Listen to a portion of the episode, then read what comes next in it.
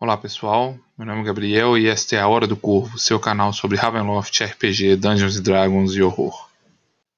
Em uma breve pausa em nossa exploração na Terra das Brumas, hoje vamos abordar o novo domínio de Borca, apresentado no Guia de Van Richten para Ravenloft, e seus Lords Sombrios Ivana Boritsi e Ivan de Lisnia, e apresentar alguns comentários sobre as mudanças apresentadas para a quinta edição de Dungeons Dragons. Preparados? Então vamos explorar esta nova versão de Borca e descobrir quais novos horrores serão desvelados pelas brumas da quinta edição de D&D.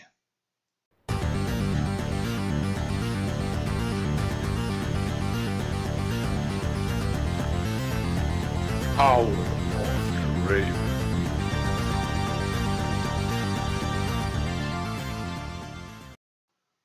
A Nova Borca é um domínio de Ravenloft que explora temas de horror gótico e horror psicológico.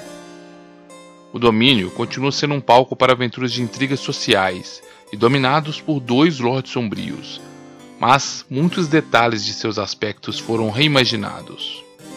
O domínio se situa na era renascentista e sua inspiração de horror está em tramas de intriga, vingança, traição e assassinatos, elementos típicos de obras da literatura gótica.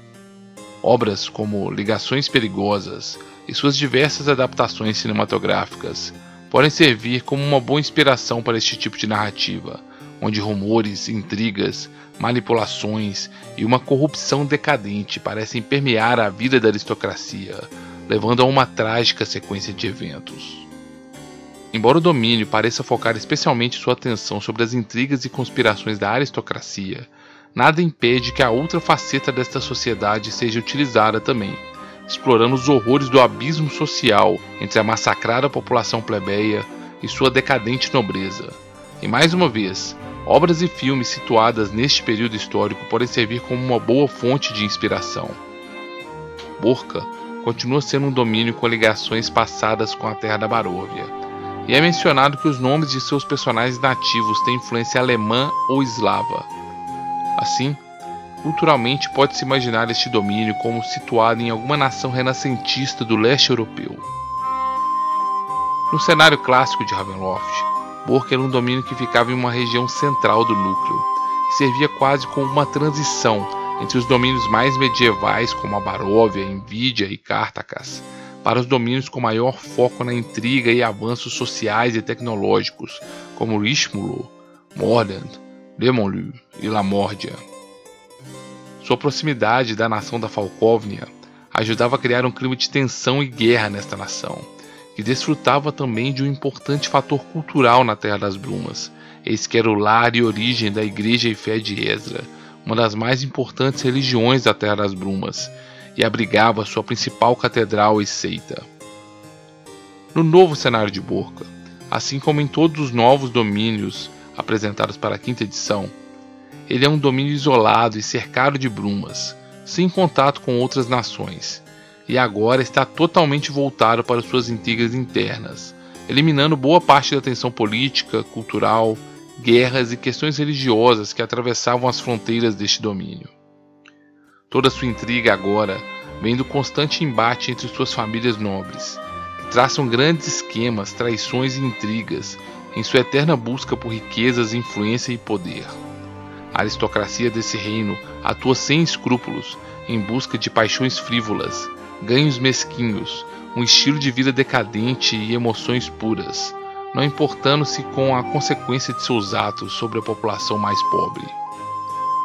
Os pobres lutam por sua sobrevivência diária em uma vida injusta e miserável, e muitas vezes são envolvidos nesses jogos de intrigas como peças descartáveis, enganados e iludidos por agentes da aristocracia que manipulam seu desejo por uma vida melhor e pela ilusão de que possam gozar de parte deste status de celebridade e da bonança que a nobreza parece viver.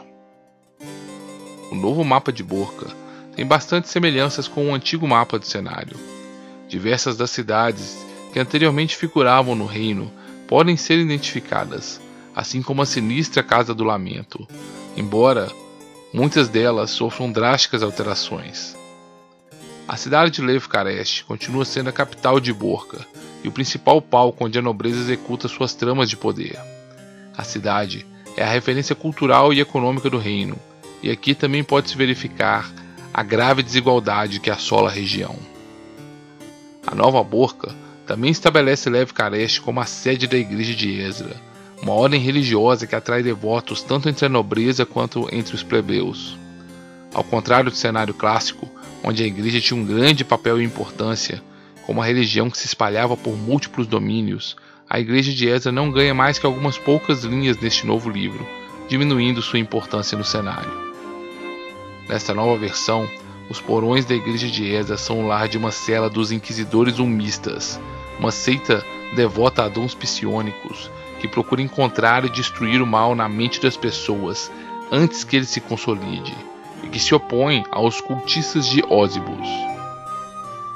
A vila de Ilvin é apresentada como um mistério. Vítima de um incêndio sem vítimas de circunstâncias não esclarecidas, os habitantes da vila decidiram reconstruir uma nova cidade nas cercanias, ao invés de regressar e restaurar suas antigas moradas. Hoje, eles evitam mencionar ou passar pelas ruínas da velha Ilvin, chegando ao ponto de construir uma nova estrada para que não tenham que passar pelas antigas construções. No cenário clássico, Ilvin era uma cidade de fronteira, próximo a Falkovnia, e como tal tinha um importante papel defensivo. A cidade era centrada ao redor de um forte, e era onde boa parte das milícias armadas de Borca eram treinadas, sob a liderança de um nobre cruel que mantinha grandes cães de caça que usava em batalha e para executar seus inimigos. Yuvin também abrigava a estalagem da Ampulheta Negra, que escondia o lar de um monstro clássico do cenário, a Viúva Vermelha. Este monstro metamorfo é uma aranha gigantesca que se disfarça de uma bela mulher para atrair vítimas. O sótão da taverna era repleto de homens que, seduzidos por sua beleza, se tornaram vítimas da criatura, servindo-lhe de alimento. A cidade de Sturben, na Nova Borca, é apresentada como uma opção para aqueles que desejam fugir da perigosa conduta dos nobres e aristocratas. Nessa cidade, se instituiu um estranho mecanismo de justiça, no qual qualquer um pode apresentar um caso para uma corte de cinco juízes mascarados, cujas identidades são um mistério. Parece haver uma alternância entre quem ocupa o posto de juiz e suas máscaras de ferro, mas suas duras sentenças são sempre cumpridas, e não é incomum que eles mandem enviados mascarados para capturar e trazer a Sturben algum infrator que necessite ser punido. A cidade de Sturben no cenário clássico de Ravenloft era um importante centro comercial e lar de inúmeras guildas mercantes. Ela também era conhecida por suas águas termais e geysers, de águas quentes, que eram usados como um curioso meio de execução para criminosos, presos em jaulas sobre esses jatos escaldantes e objetos de aposta pela população local. O grupo de juízes mascarados da Nova Borca parece advir de outra sociedade secreta que já existia no cenário. A Liga dos Nove era a única alternativa quando a lei falhava, e ninguém conhecia seus verdadeiros membros. Eles se reuniam em segredo, sobre mantos e máscaras, para deliberar sobre os pedidos de justiça que recebiam, e, se considerassem um pedido justo, o ofensor iria morrer dentro dos próximos 30 dias, em um assassinato tão sutil que seria quase indistinto de uma morte natural. O peticionante receberia no dia da morte uma cobrança pelos serviços, equivalente a um ano da renda da vítima. Contudo, as petições a este tribunal secreto não poderiam ser levianas.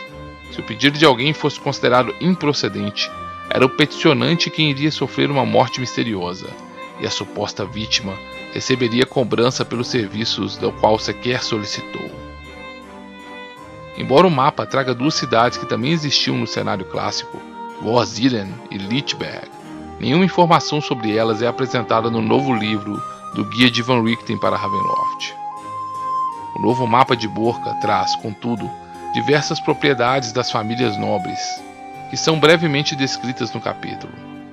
Algumas trazem nomes conhecidos, como os antigos personagens do cenário, como os Nuikin, família do qual emergem os personagens principais do romance Scholar of Decay, ou os Nobreskov, que escondem o fato de serem licantropos morcegos, remetendo diretamente ao personagem Vladimir Nobreskov, que aparece na coletânea de aventuras Children of the Night Beasts.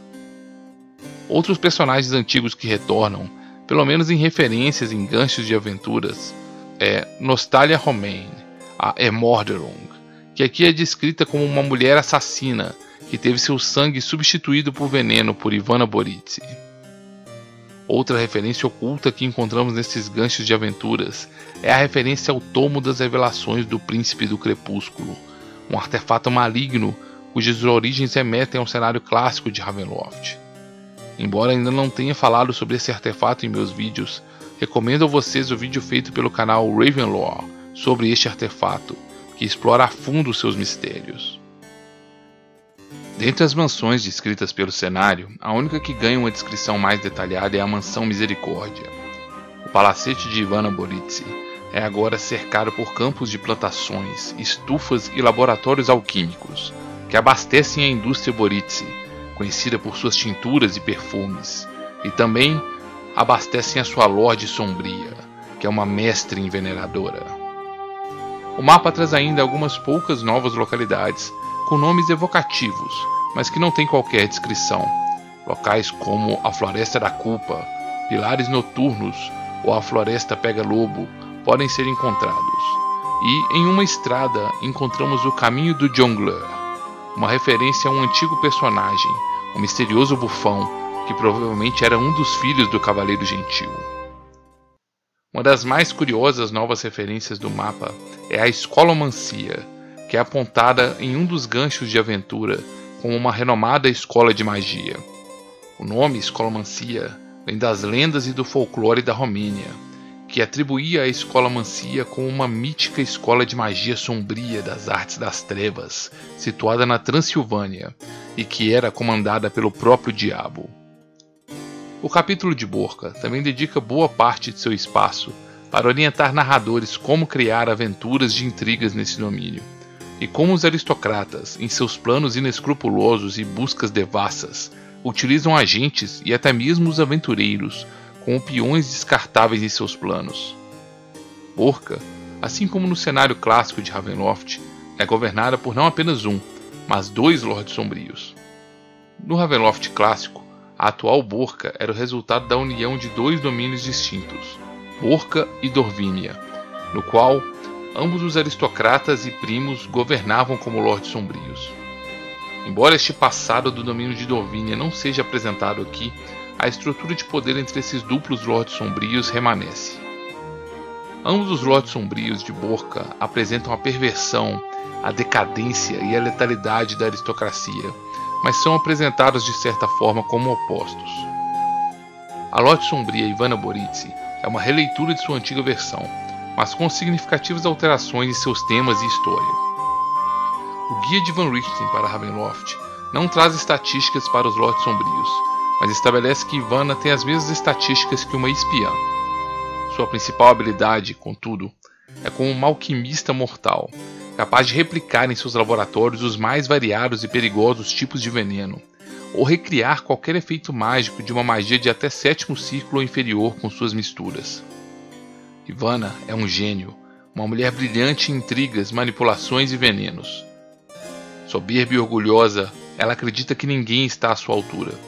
Apesar de constantemente buscar rivais ou pessoas que possa considerar como iguais, ela rapidamente perde o interesse, se entediando e se decepcionando com seus achados. Sua mente sagaz está sempre um passo à frente de seus rivais nas intrigas, mas ela pode cometer erros de planejamento, quando seus alvos de manipulação por vezes se comportam de forma bondosa ou altruísta, sentimentos que ela não consegue compreender bem. Apesar disso, ela jamais admitiria uma falha em seus planos e considera um insulto quem sequer apontar problemas em suas maquinações. Eternamente preso no corpo de uma jovem de 18 anos pelos poderes sombrios, ela é por vezes subestimada por seus rivais políticos, que a enxergam como uma nobre desocupada e leviana Apesar de seu grande talento e genialidade, ela está sempre precisando provar seu valor a todo tempo, o que lhe causa grande irritação. O passado de Ivana Boritsi é brevemente explorado no novo livro. Ivana nasceu na família aristocrata Boritsi, dona de um grande império na fabricação de tinturas e perfumes.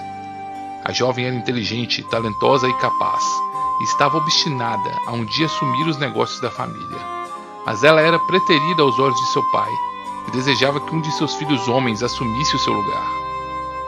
A ambição de Ivana era alimentada por sua mãe Camille, que a orientava e treinava para atingir seus objetivos e provar sua competência para seu pai. Focada em seus esforços, ela rejeitava os galanteios e os pretendentes que batiam à sua porta, mas eventualmente cedeu aos anseios de seu coração.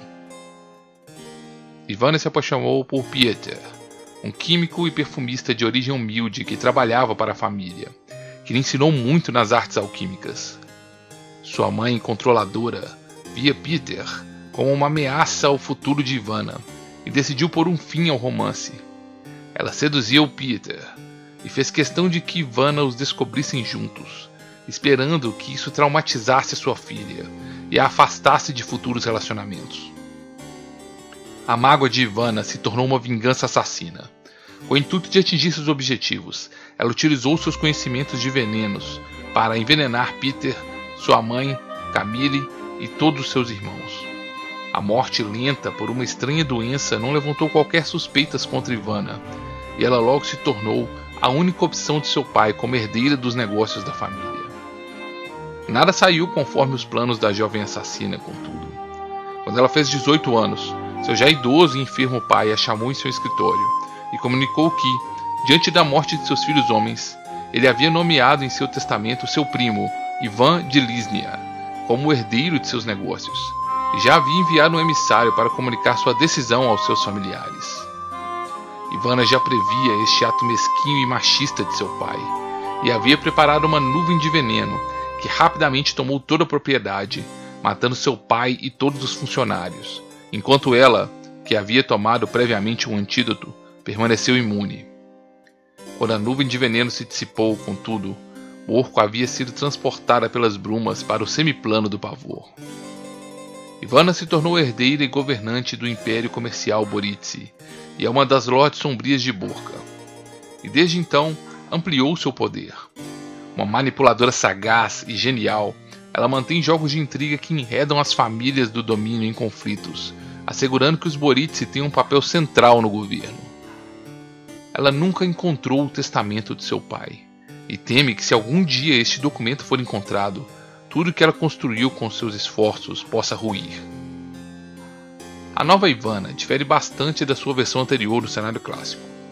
Ambas são presos no corpo de uma jovem, cuja aparência doce pode confundir seus inimigos, mas as propostas de ambos os personagens são bem diferentes.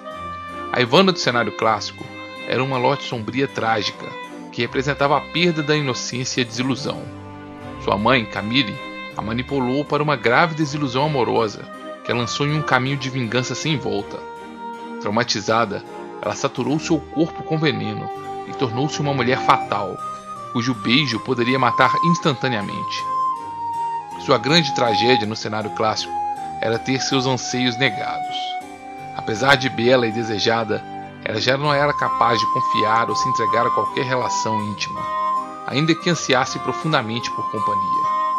Corrompida em sua essência, ela se entregava a um estilo de vida decadente e hedonista, se divertindo com jogos de intriga da corte enquanto acumulava poder e riqueza na solidão de seu palacete.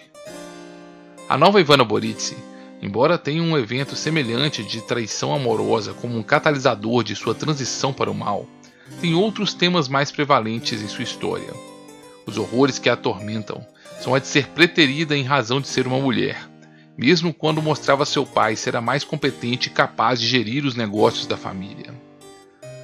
Mesmo com uma lote sombria, ela é atormentada por ser sempre subestimada por sua aparência, por ter de constantemente provar seu valor e, temendo que o último ato mesquinho de seu pai, de nomear o primo como herdeiro, possa um dia vir a destruir tudo aquilo que ela conquistou com seu próprio esforço.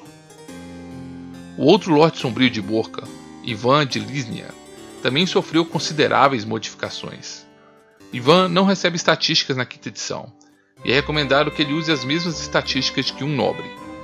Ele não é física ou magicamente poderoso, sendo sua principal arma a capacidade de manipular psicologicamente seus rivais. Dentre os poucos dons sobrenaturais que ele recebeu dos poderes sombrios, está a capacidade de enviar cartas magicamente para seus destinatários. e de criar brinquedos sombrios que adornam sua mansão.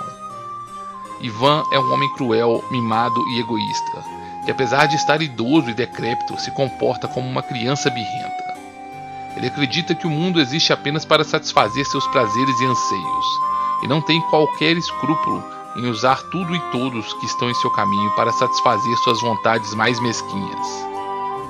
Tudo se torna um brinquedo e joguete em suas mãos, e ele não hesita em quebrar estes brinquedos, se eles de alguma forma o entediarem ou irritarem. Apesar deste comportamento mesquinho, ele teme a solidão e sabe que é o responsável direto por destruir tudo aquilo que está ao seu redor. Ele é obcecado com Ivana, a quem considera como a sua igual, mas acredita que ela lhe esconde a verdade sobre a fonte de sua juventude eterna. O passado de Ivan de Lisnia é brevemente explorado no novo livro. A família de Lisnia é conhecida por sua intriga, ambição e traição, desde os tempos imemoriais da Baróvia, e planejava se infiltrar para tomar o poder dos Boritsi, com quem eram relacionados de forma distante.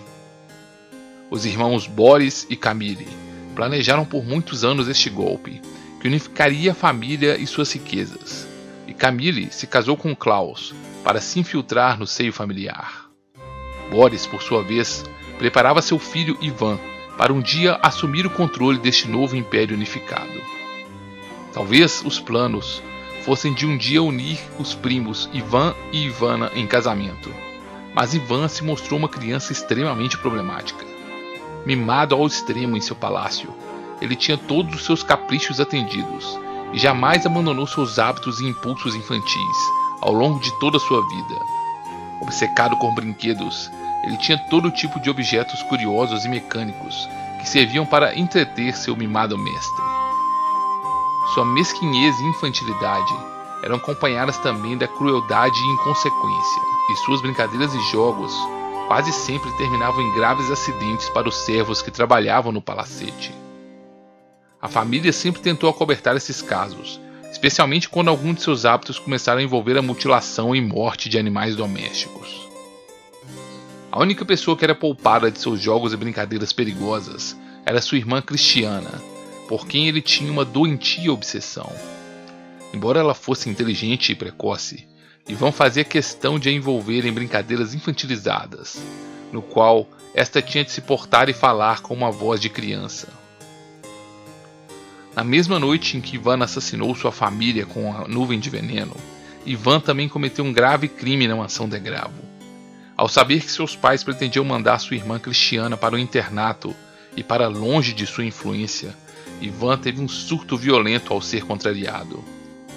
Ninguém sabe o que aconteceu ao certo, mas gritos, gargalhadas e os barulhos sombrios de seus brinquedos mecânicos se mesclaram naquela noite e ao final apenas Ivan havia sobrevivido. Atualmente, Ivan envelheceu e se tornou um recluso. Ele vive isolado em sua mansão de gravo, em um estado lastimável de saúde, cercado apenas por seus brinquedos e engenhocas mecânicas. Seu palacete é repleto de brinquedos autônomos, salas de jogos, labirintos de espelhos e armadilhas cruéis, e aqueles que são convidados a entrar logo percebem que entraram em um perigoso e cruel jogo, com o intuito de entreter um espectador cruel. Ele raramente aparece em público, mas usa seus dons de interpretação para manipular as pessoas psicologicamente, muitas vezes fazendo sua voz ecoar pela tubulação de sua mansão, como se fosse de um garotinho indefeso e solitário. Ele também manipula as pessoas emocionalmente e, através de chantagens e ameaça, participa das intrigas de Borca, através de suas misteriosas cartas, que ele consegue fazer com que magicamente apareçam nas proximidades de seus destinatários. O novo Ivan difere bastante de sua versão anterior do cenário clássico. Ambos já são homens idosos, embora a versão clássica não seja tão decrépita ao ponto de depender de mecanismos autônomos para se locomover. O Ivan do cenário clássico era um mestre envenenador, um homem sem escrúpulos ou moral que não tinha outros objetivos senão a se dedicar à entrega de seus prazeres hedonistas e decadentes.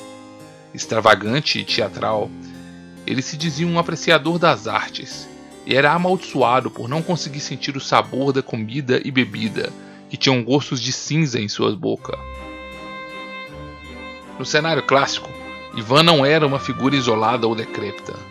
Embora mais velho, era ele quem comandava as milícias corruptas de Borca e tinha um passado repleto de traições e assassinatos. Ainda que extravagante e impulsivo, ele jamais foi descrito como infantilizado.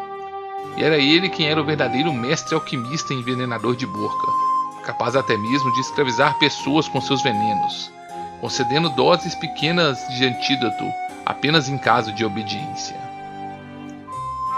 O novo Ivan abandona a figura de um líder de milícias e assassino envenenador e extrapola a impulsividade e extravagância do personagem clássico para criar um perturbador homem infantilizado, isolado em sua decrepitude, que vive em meio a brinquedos macabros e mortais, secretamente temendo a solidão e a morte, mas destruindo tudo aquilo que toca com seu comportamento egoísta e mimado.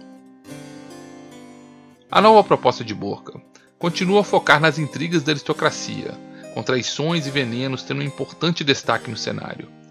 Seu isolamento nas brumas, contudo, retira boa parte da tensão política, econômica, militar e religiosa que antes eram partes inerentes do domínio. A mudança dos Lordes Sombrios também trazem um novo enfoque aos personagens e suas tramas de manipulação. Muitos fãs, contudo, ainda se apegam à antiga versão de Borca, e tentam integrar a nova versão e os personagens na antiga cronologia do domínio. Com a proposta de manter o cenário clássico integrar os elementos e propostas do novo livro, eu manteria Ivana e Ivan com suas personalidades anteriores, mas adicionaria alguns elementos da nova proposta do cenário. A história da nova Ivana pode ser aproveitada para uma das muitas casas nobres aristocráticas de Borca, ou até mesmo para detalhar melhor uma das Emorderungs, as aristocratas transformadas pelas toxinas de Ivana. Talvez ela seja alguém que deseja desafiar Ivana em seu domínio, ou uma aliada de Ivan contra sua prima.